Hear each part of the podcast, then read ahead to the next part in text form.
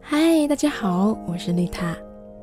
最好的爱是陪伴，不要错过孩子的每一次成长，让父母更懂孩子，也让孩子更懂父母。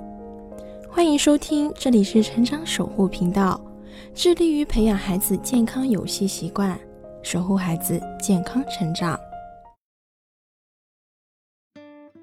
大家好，前几天我在一篇文章里面看到这么一条评论。这条评论排到了热评的第三。这条评论里面的内容好像很气愤，他是这样说的：现在的家长根本不知道什么叫张弛有度，什么叫物极必反，他们只知道叫人不断的学习，不断去加强自身，从来不关心孩子的内心世界，更不关心孩子的心理健康，这样反而给孩子带来了更大的危害。这评论底下的回复呀，一片叫好，一片点赞。看来这个观点确实是引起了一些舆论。看到这个评论，想起了之前有一位妈妈给我们平台来电，给我们讲了她跟她孩子之间的故事。当时这位妈妈向我们求助，要解除孩子的健康游戏时间。当时我就奇怪了，现在还有家长会给小孩没完没了的玩游戏吗？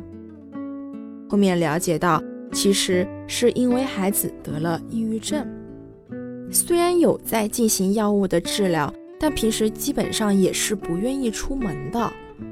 直到孩子接触到了《一起来捉妖》这款游戏，刚好这款游戏是需要走动去做任务，增加了孩子的户外运动量，妈妈就觉得，嗯，这是对孩子的病情有帮助的。所以这个家庭为了孩子。妈妈也已经辞职来全身心陪伴孩子。为了跟孩子找到共同的话题，这父母也跟着孩子玩起了这款游戏。在这个事情上，我看到了父母的决心，看到了父母对孩子的爱。只要能行动起来，一切都不会太晚。故事中，这位妈妈她会去关注孩子的内心世界。会去主动挖掘孩子喜欢什么，孩子喜欢的东西可以帮助到他什么，并且知道怎么去拿捏尺度。会去陪伴孩子，参与到孩子的喜好中，会主动为孩子寻求帮助。这一些说起来好像特别简单，但如果说你要实际做起来，确实没有几个家长可以做到。颂歌里面唱到。万物皆有裂痕，那是光照进来的地方。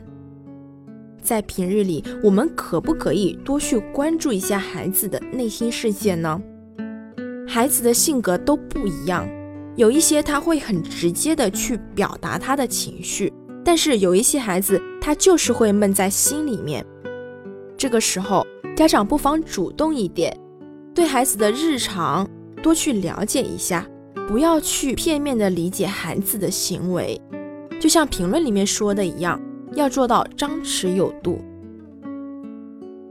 趁一切还来得及，停下来，慢一点，给孩子一点时间，用心的去了解他，去陪伴他。家长是第一引路人，守护孩子的心理健康，从身边的你开始。这里是成长守护频道，更多亲子内容可以搜索关注微信公众号“成长守护平台”，以及关注我的 FM。我是丽塔，下期不见不散。